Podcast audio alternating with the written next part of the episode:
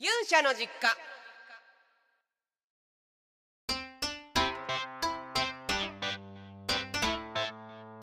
はい、こんにちは。どうも、勇者の実家にお帰りなさい。皆さん元気ですか？えー、私、マザー劣化がお届けするこちらは勇者の実家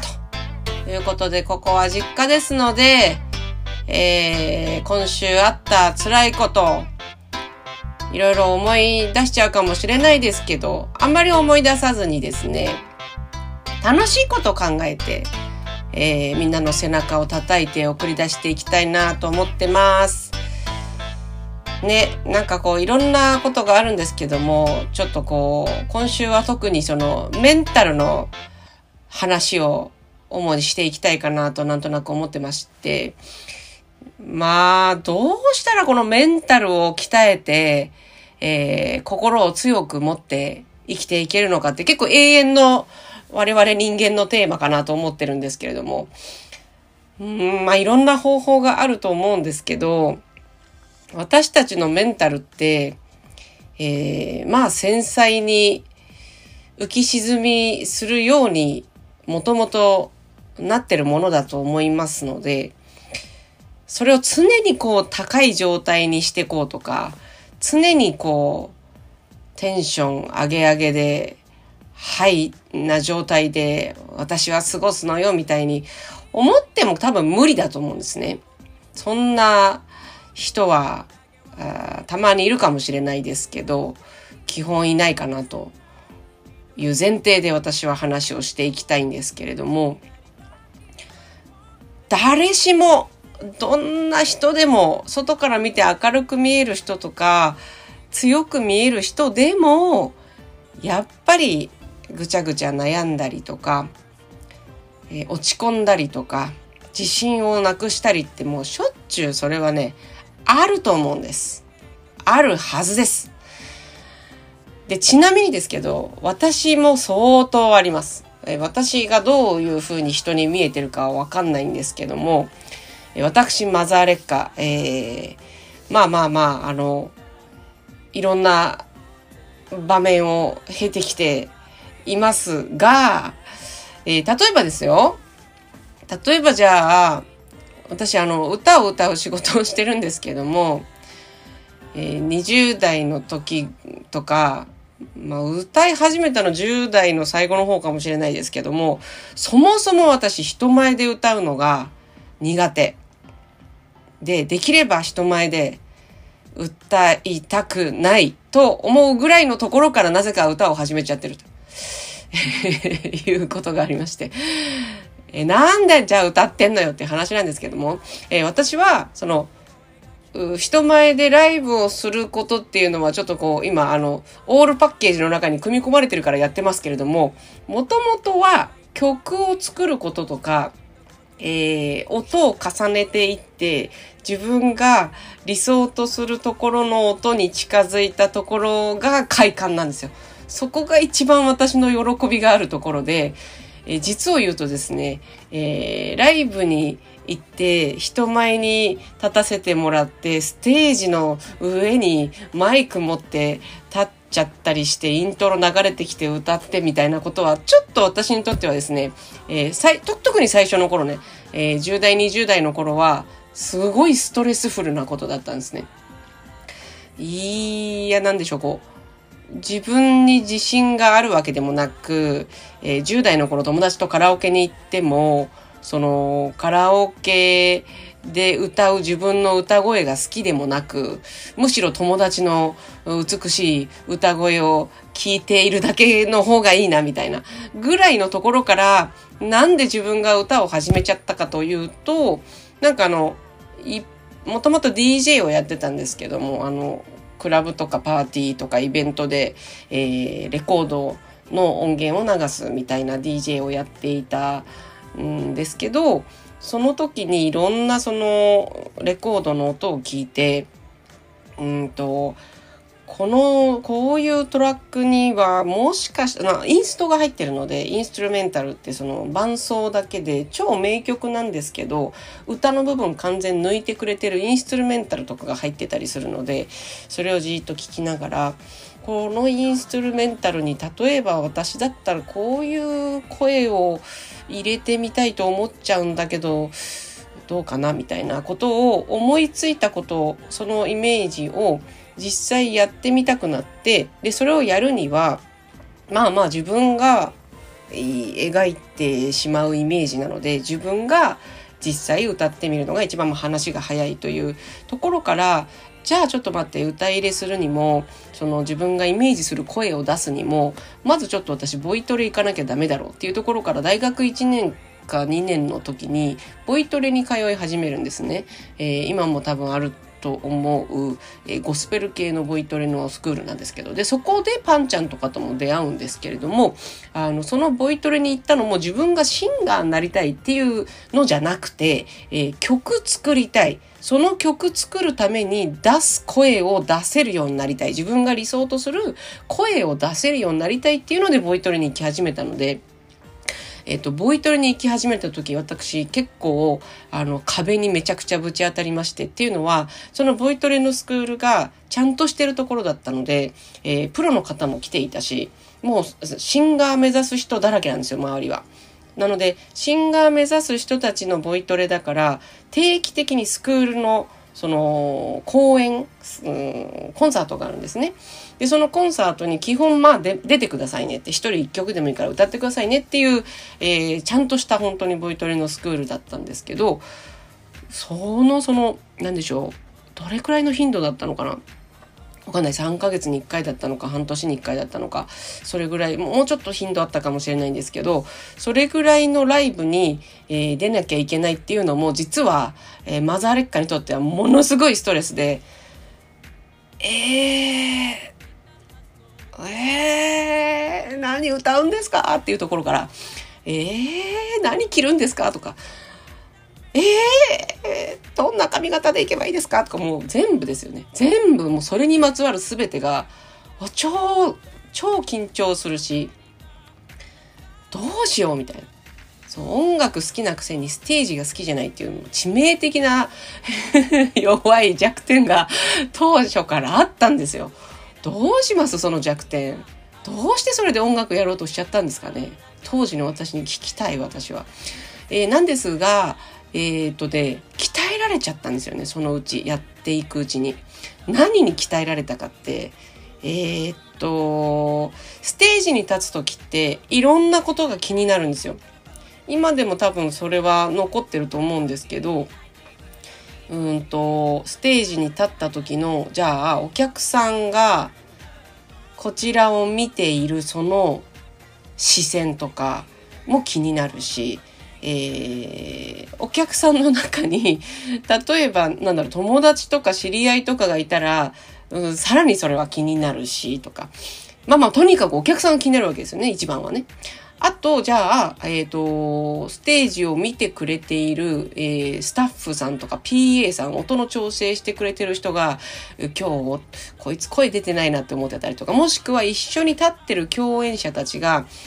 うん、なんか、彼女今日調子悪いんじゃないってもし思ってたとしたらとか、全部それは妄想ですよ。あの、聞いてるわけじゃないので、誰かそう言ってるわけじゃなくて、みんなのその妄想、心の声を勝手に推測してこっちで悩んでるので、ああ、どうしよう。ああ、どうしようって、もう全部自作自演ですよ。自作自演のストレスフルなステージ生活を始めたわけなんですけど、でも、その自作自演の苦しみの中で、はたとこう気づいた、こう見つけた楽しいところ、それは、えー、ステージの上でどうやら頑張れば、えっ、ー、と、自分が作ってイメージしてる音源を再現できるかもしれないぞっていうところに、ある時気づいたんですね。もしくは、その、これは ABEX に来る頃ぐらいからなんですけど、やっぱりそのディレクターの柳さんというすごいストイックな方に出会って、えー、で、今も担当してくださってる柳さんとペアでやっていた A&R の初、初代 A&R の天野さんっていう女性の方がいて、その方もそうなんですけど、うんと、すごい音にこだわる、えー、もうめっちゃもう本当音楽好きみたいなただの、えー、オタクみたいな人たちが私の初期初代の担当してくださっていたのでこの方たちにやっぱり注入されて気持ちをそのステージやる時に何が大事ってまさかお前この作った音源以上のライブするんだよなっていう態度でずっと来たわけですよ。私に向かってきてくれたんですよ、その二人が。それってどういうことかと言いますと、えー、っと、まあ、音楽、音源作るのって言ってみれば、もう1980年代、90年代ぐらいが過渡期だったと思うんですけど、90年代後半とかぐらいから、いろんなそのボーカルのエフェクトとか、えー、機械がどんどん入ってきたので、それまでのもう、つるっとした生声が、えー、音楽の曲の中伴奏に乗ってるなっていう時からですね、だいぶ進化して、えー、音にもう声に相当お化粧できるみたいな。そういう時代になってるじゃないですか。今なんてもうもちろんそんなのいくらでもかけられる時代だと思うんですけど、えー、この私にくっついてくれた、えー、エベックスのスタッフさんたちは、うんとそれはそれは何でしょうね、えー、ありとあらゆる本物の音楽を見知ってこう吸収してきた方たちだったので私に対しても非常にこう高い、えー、精神性を求めてくれまして音楽を作る時にじゃあデジタル加工して作ることはいくらでもできるんですよ。高い質のもの私が今まで出してきた曲も何何百曲かあるんですけれどもその曲も今出ているもの以上にもしかしたら高い、えー、クオリティのものに今からこうデジタルリマスターとかでやることもできるかもしれないんですよ。でもやらないですけどね。で、その今まで出してきたのはまあそれはそれでベストの状態で出したつもりなのでいいんですけれども、それをライブでやるときに、うんと、なんていうの、まさか例えば、えっ、ー、と、キーを下げてライブでやったりしないよねとか、えっ、ー、と、音源を常に超えるライブをあなたはやるよね。じゃなきゃライブで二度としないよね。っていうぐらいの、えー、気持ちを注入され続けてきたので、うんと自分が出させていただいてきた曲たちをライブでやるときに決してやってはいけないことがいくつかあるんですよ私の中で。えー、口パク。口パクとかは、まあ、やる意味ないですよね。そう、口パクしに行くんだったら、ライブ行かないですよね。行く意味ないですよね。っていうところから、えー、私と柳さんと天野さんのその旅は始まってるので、あのー、まあまあレ、マザレッカだけでいいですよ。そんなことするのは。他の方は他の方の多分美美学があって、その方が作りたいステージがあると思うので、全然それはもう人それぞれでいいと思うんですけど、この劣化の場合、私のめ、なんかこうやっているスタイルの音楽で私が面白いと思っていなきゃ続けられないことなので、私が面白くないと思っちゃったらもう終わりなんですよ、この活動は。っていうことを考えると、えー、例えばですよ、私がじゃあ、作る音源楽しい、作る音源、音源作るのが楽しいっていう方が100になっちゃうと、音源作る以外のことのモチベーションがゼロになっちゃった場合、私二度と多分ライブやらなくなるなっていうのもあるし、えー、音源作って完璧な音源とか、えー、自分のじゃあピッチ調整もしてもらって声も全て、えー、お化粧してもらうエフェクトをかけまくりの方がいいものできるからそうしちゃった時に、えー、ライブでそれと同じかそれ以上のものを作れないとしたら私多分ライブやらないって言い出すと思うんですね。うん。なんかそのお客さん来てくださって聞きたいって言ってくださることはすごくありがたいんですけどもそこで見せれる自分の、えー、ステージというのが音源よりも面白くない。音源よりも拙い。音源よりも耳に楽しくないっていうものだとしたらえライブしないでじゃあトークショーでいいじゃないですかと。か言い出しそうな気配が自分にあるんですね。というわけで、えー、初期の頃にですね、えー、20代の頃に、もうそれはそれはた、ちょっと、インディーの頃とか、インディーズの、えー、本当漢字2文字の劣化でやってた時とかは、結構ね、ライブって苦しいな、しんどいなっていうところからスタートしていたんですけれども、うんと、ABEX にお世話になるようになってから、本当に、多分私、そういう意味でものすごいこう、ライブと音源のどっちも大事だってめちゃくちゃ思ったんですよね。それまではすごい多分、え、私別に音源作りたくてやってるんだし、別になんかライブとかじゃないし、みたいな。ちょっとなんかこう、車に構えたじゃないですけども、今思うとすごい、ちょっとこう、もったいないことしてたのかなと思うんですけど、あの、あんまりそのライブを楽しいと思えてなかった初期の頃からですね、えー、どんどんそのライブが楽しくなっていっちゃって、とはいえ、音源で、えー、引っ張られる部分も必要だしっていううん二つ二つの軸で自分を引っ張るみたいなことを ABEX のスタッフの皆さんのおかげで、えー、始めたわけなんですけれどもこれはなかなか今でもこう続いているすごい引っ張り合いがあって、えー、今週も実はですねあ先週から、えっと、新曲のレコーディング2曲分してきたレコーディングのスタジオの日があったんですけどうんと、レコーディングもそうだし、それをもともと作ってる段階の時もそうなんですけど、曲を作ってレコーディングをする時って、もう再現不可能なもの、ギリギリのところを作りたいと思っちゃうんですよ。でも再現可能なところで。えー、例えばですよ。例えば、とある曲作ります。A っていう曲作りますっていう時に、この A の曲のえー、サビぐらいになるテンションの、もしくはサビ以上にいっちゃう、もうこれ、声出したら一曲で声いっちゃうんじゃないかって一日レコーディングギリギリ一曲取れるかなどうしよう。もう途中で声いっちゃうかもしんない。もう声が割れちゃうぐらいのあのすごいこうキーが高かったりとかテンション高い状態の声を出し続けないとこの曲取れないぞっていうようなものをこの A っていう曲で例えば作っちゃったとすると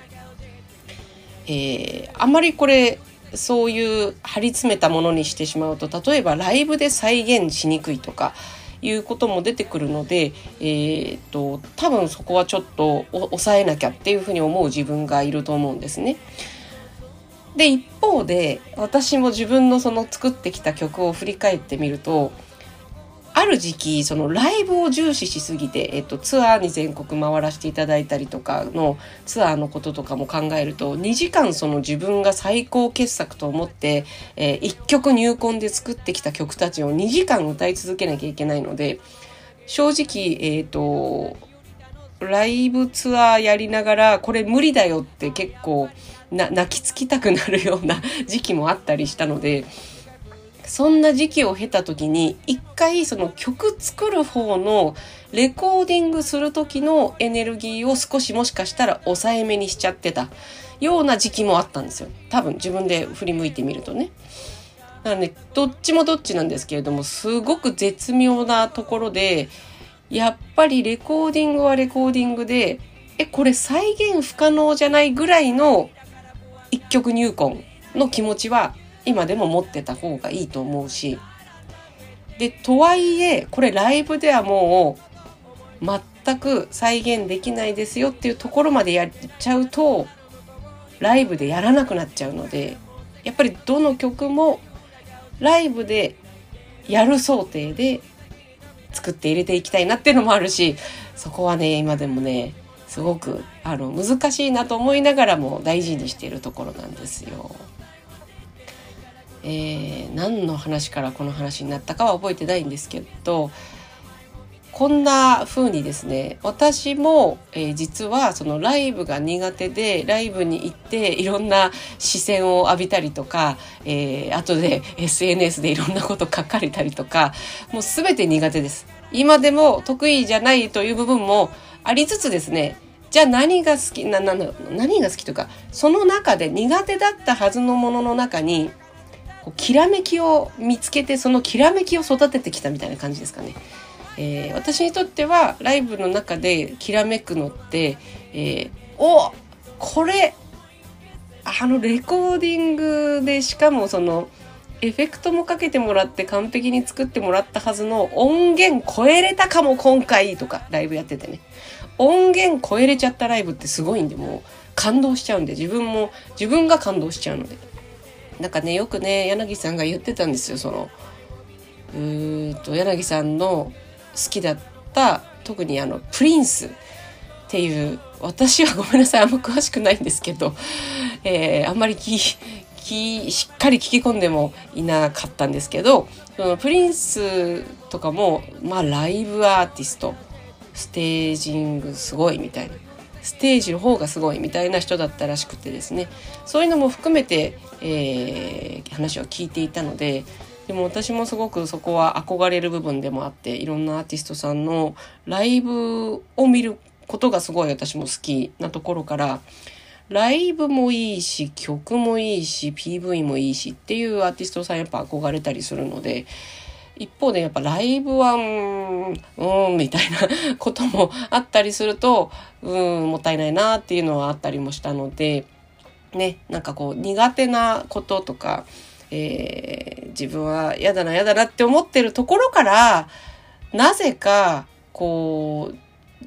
この中で自分は実はこの瞬間が楽しいからこの瞬間に集中してやっていこうっていうふうに思っていくとすごい苦手だったものとかが実は楽しくなったりとか、えー、そこをこう楽しんでいくために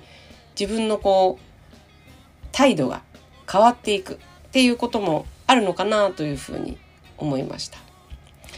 はい。そんなわけで、いろんな結構ね、あの、メンタルの浮き沈みが日々あって、まあ、叱るべきかなと思うんですけどもね。私、がどう思われてるかわかんないですけど、えー、みんなが悩むと同じぐらい私も悩みます。えー、今でも、えー、全部もう、えー、ライブとか人前に出ることはあんまりやりたくないよって思う時もあるんですけども、うん、なんか本当にそこもいろんな人とかいろんな存在に引っ張ってもらってやってるんだろうなっていうのは思います。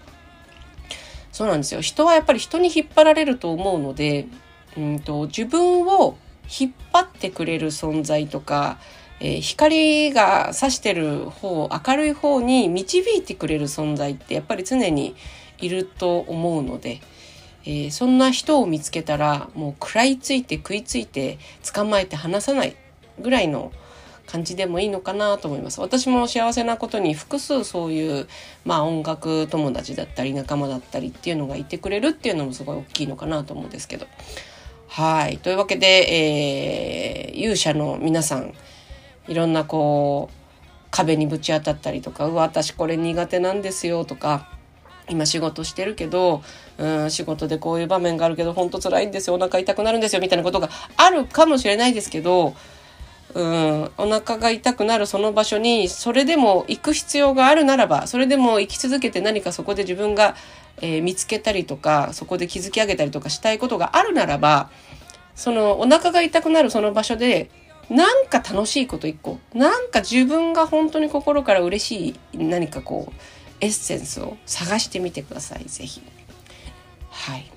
私もしょっちゅうお腹痛くなってました。ステージの前に。はい。というわけでえー、っと本日のえー、っとねどうしようかな。今日はですねえー、皆さんからもらっているメッセージの中で、ちょっとね、先週取り上げなかったので、今週はあの、愚痴系取り上げて、あ、愚痴というかね、このあの相談系ですね。聞いてよマザー劣化のコーナーを取り上げていきたいと思います。はい。えー、まずは大阪のりえさんからいただきました。私は父を7年前に亡くし、母を4年前に亡くし、祖母を3年前に亡くして、みんな介護はしましたが、やっぱりどこまで頑張って介護しても後悔は残りますよね。今ではもう実家もなく自分も病気にいっぱいになってしまって薬ばかり増えて、たまにこれだけの薬を飲んでまで生きていかないといけないのかとふと思ってしまいます。劣化の歌を聴いて泣く時もあります。生きていくってしんどいですね。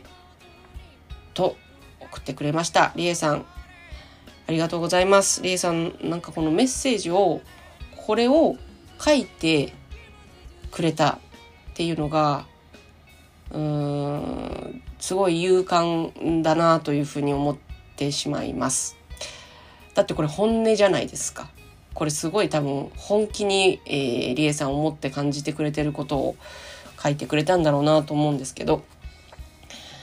家族が、えー、自分より先に、まあ、行く。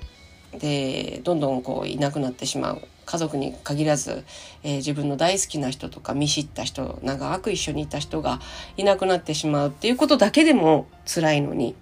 りえさんの場合この自分が病気になってまあすっごい多分体がいろいろ前と違って、えー、しんどい部分が増えていて、えー、薬も毎日飲まなきゃいけなくてっていうのはもうすごくもうしんどいという言葉では表しきれないぐらいやっぱり苦しいことだと思うんですね。これこんな思いしても生きていかなきゃいけないのかって思うその気持ちの一端はちょっとかけらだけでも私はわかるというか共感する部分がすごくあって、えー、私自身は同じような状況ではないんですけれども私も同じように感じるそのエッセンスはちょっと私もあのー、ちょっと共感するところがあるのでうーんなんかねそれでも言わしてもらうとですよ。送ってきてくれたので読んじゃったし、読んじゃったから私言っちゃいますけど、私は、えー、生きていくのしんどいと思うそんなりえさんに、それでも申し訳ないですけど、生きててほしいです。生きててほしいし、しんどいよねって、私も、あの、聞くし話を。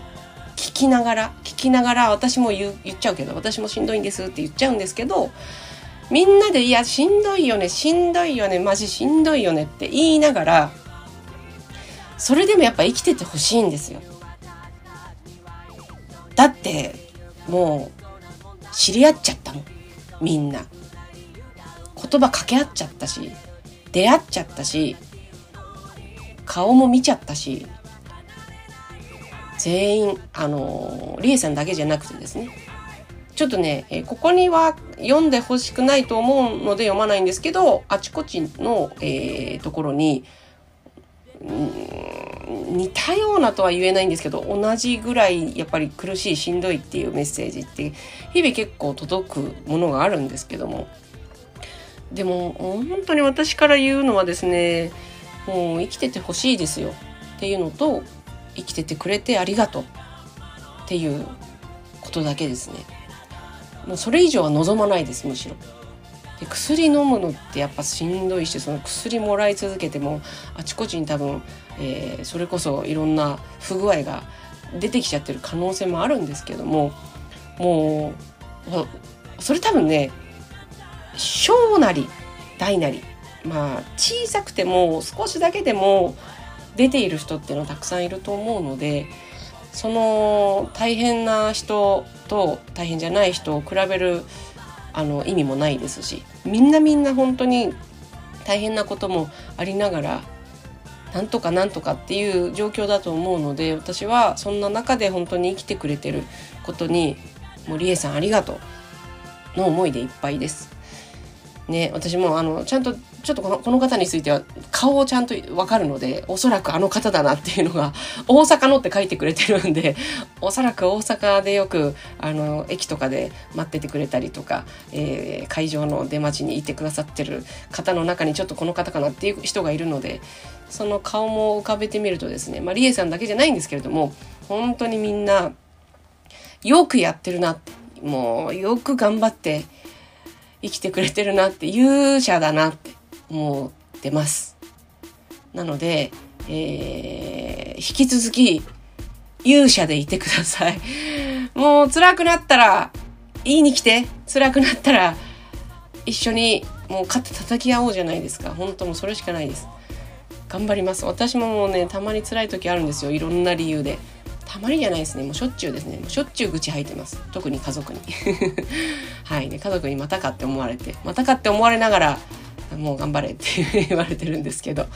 ね、頑張っていきましょう。はい。というわけで、えー、っと、どうしようかな。もう一個読んじゃいます。ちょっと長くなるけどいいですよね。はい。えー、サクラムさんからも聞いてよ、マザーレッカいただいております。サクラムさん、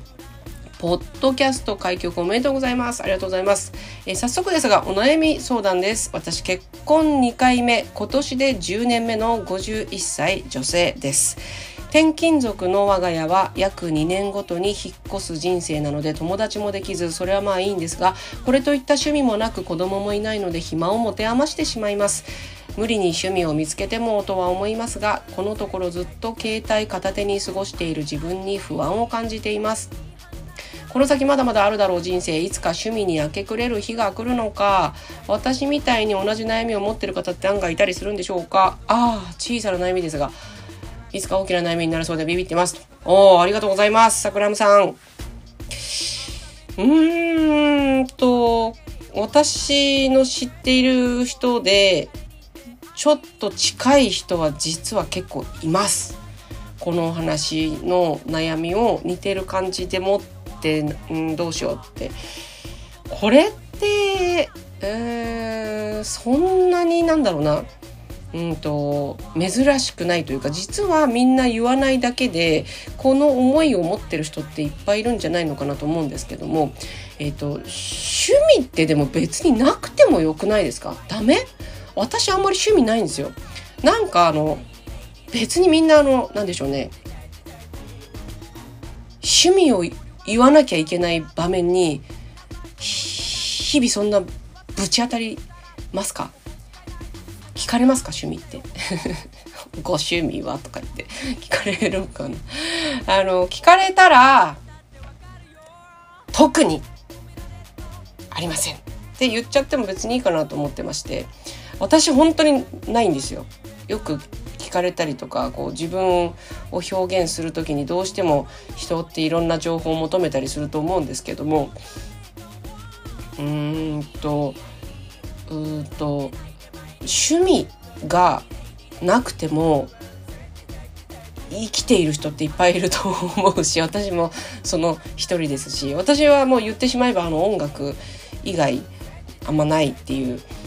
ぐらいのちょっとあの薄っぺらいと言ったら薄っぺらい人間でいるじゃないですか結構ミュージシャンの方とかアーティストの方でも、えー、料理が趣味だよとかえっ、ー、となんかこうお店巡りが趣味だよとか、えー、なんかこうサブカルのなんかを集めてるよとかいろんな趣味持ってる人のなんかこ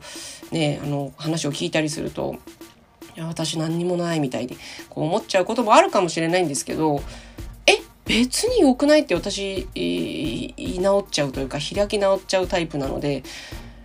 趣味がなくても楽しい楽しいことがあればいいんじゃないかな。なんか趣味ってこう突き詰めてる感あるじゃないですか。こう掘り下げてる感もあるし深掘りしてる感もあると思うんですけどねなんか資格取っちゃったりとかそれで。いや別に良くないみたいなそんな趣味はないけど私は食べるのが好きとかえ、何でもないものを食べるのが好き。納豆ご飯を食べるのが好きとか、もうこれ趣味って言えないですよね。絶対趣味とは言えないんだけど、でも私には好きなことはあるよでいいんじゃないのかなって私は思っちゃったりするので、で、サクラムさんが悩んでおられるということは、もしかしたら趣味が欲しいのかもしれないから、だったらいつか趣味を持てばいいかなって感じ。適当に行きましょう適当に。いやゆるく適当に行ったもん勝ちだと思います最近。どっちが勝ちと言ったらそっちが勝ちだと思います、えー、適当に行きましょう、えー、もしかしたらですよさくらんさんは、えー、今51歳と書いてくれたんですけど61歳になる頃に唯一無二の趣味を見つけるかもしれないですよね。分かんないですね。そこそこで何かこう開花してその趣味が高じて、えー、何かこうすごいこう名を功績を残す。人になるかもしれないですしならなくてもいいですしはいえー、まあ趣味って基本誰かのためとか見栄えのためとか人になんか自慢するためにやるもんでもないと思うので自分が楽しいこととか自分がこれやったらハッピーなことっていうのをやっていった先にそれが趣味になっちゃったみたいな感じだと思うんですね。それでいいかなっていう気がするのでえー、サクラムさんについては、えー、そう、もう自分でおっしゃってる通り、無理に見つけないでいいんですよ。無理に趣味を見つける必要はなくですね。いいんじゃないですか。携帯片手に過ごして何が悪いんですか。全然いいと思いますよ。もう結婚2回できてるってもうそれが素晴らしいですよね。結婚2回目今年10年目の最高じゃないですか転勤万歳ですよ2年ごとに引っ越してもう何回あと引っ越せるかなみたいなもう全部あの喜んで、えー、サクラムさんの勇者ライフを過ごしていってほしいなと思います 全然悩むことないですよ幸せですよはい。というわけで、あの、私に相談したのが間違いだったなと思ってくれてないといいなと思いますけれども。はい。というわけで、えー、ちょっと長くなっちゃったので、そろそろ、えー、締めていきたいと思いますけれども、えっ、ー、とですね、実は、そう、えー、私、がこう、このところレコーディングもしてるんですけれども、来月6月の14日に新曲配信、えー、することはもうお伝えしてたんですけども、このタイトルがついに決定をしました。えー、こちらがですね、日本語です。素晴らしい人生。というタイトルで新曲の配信をさせていただきます。で、配信ジャケットももう決定したんですけれども、えー、この素晴らしい人生も本当にこのタイトルの通りですね、もうこの勇者の実家で毎回言ってることと一緒で、私もこれしか最近去年ぐらいから伝えてないのはですね、もうみんなの人生を称えたいんですよ。みんなが頑張ってるから、もう十分頑張ってるから、それを称えさせてほしい。と思って作った曲がこの曲です。なんだろう。うん、非常に、えー、高みを目指せと言われ続ける世界なんですけど私は逆だと思っていて、えー、素晴らしい結果を残したりとか素晴らしい功績を残すことよりもですね実は実は本当はその人がその人の人生を謳歌する、えー、自分の人生は素晴らしいんだっていうことに気づくことの方が大事かなというふうに思ってまして。なんて、えー、自己評価が低かったりとか自分なんてダメだって思わされてる人がいっぱいいるんだろうっていうのがもう本当もったいないというふうに思ってまして。いやそんなことないんだよ。なんでそんな人とね比べさせられたりとかあなたが持ってる素晴らしいこととか強みを否定していきなきゃいけないのっていうのがもうもったいなさすぎると思っていて。本当一人一人が持ってる輝きとかその人が頑張ってきたこととか、その人がもともとはできてなかったのに、できるようになってることとか、山ほどあるじゃないですか。そこに焦点を当てて、いやもうほんともうよく、よくやってるねって言いたいなっていうのが、この曲の思いです。ねなかなかあの、トークとか曲でそれを全部伝えきれてないかなと思うんですけど今回ね配信ジャケットもそうだし、えー、いろんな映像まあ、視覚的にもそこが見えるようにしていけるといいなというのはスタッフ一度思ってますので、えー、ぜひこの配信楽しみにお待ちいただきたいと思ってます。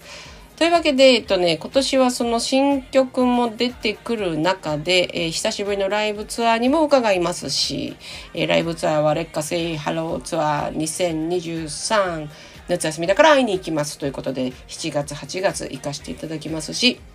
えー、今のところですね、えちょっとサガントスフェスが6月17日土曜日ということも、えお伝えができるんですけれども、皆さんにこうお会いさせていただく場所でももう多分私しつこく言うと思います。本当にもうね、よくやったね。よくやってきたね。それだけです。それだけしつこくね、伝えていこうかなと思いますので、えー、みんな、どしどし、えー、自分のことを認めてですね、自分で、えー、自分を褒めてですね、私、偉い、どやってしながら、えー、生きてってほしいなというふうに思います。はい。というわけで、えー、今日はエピソード6でしたね。もう、もう、もう、もう6回目になっちゃったんだ。だったんですけれども、えー、ぜひ、えー、自分がこんなこと頑張ってるよ、自分はもしくは、えー、こんな勇者に出会ったよ、みたいな、勇者を紹介してくれる勇者エピソード、そして今日みたいに、えー、愚痴を言いたいんだけど聞いてよっていう聞いてよまずあれかの、えー、愚痴や相談を送ってくれる。もしくは、えー、目指せ竜王の城というテーマで、えー、今目指していること頑張ってること頑張りたいと思ってることも募集をしてますのでぜひ Google フォームの方で送ってみてください。はい。みんなの人生すっごくえー、楽しいことばっかり実はこの後待ってると思うんですけどそれを一緒に探しに行けるように劣化はいつもこちらから応援をしていきたいと思っています。というわけで、えー、みんな勇者のみんなはい、実家からまた送り出しますよ。えー、ここから出ていったら、えー、ぜひですね、楽しいことを探しに行って辛いステージの中にももしかしたら自分がうわー幸せうわー楽しいってなる瞬間があると思うのでそこをぜひ見つけに行ってほしいなと思っております。それではまた劣化の、えー、勇者の実家帰ってきてみてください。とりあえずいってらっしゃい。またねバイバイ。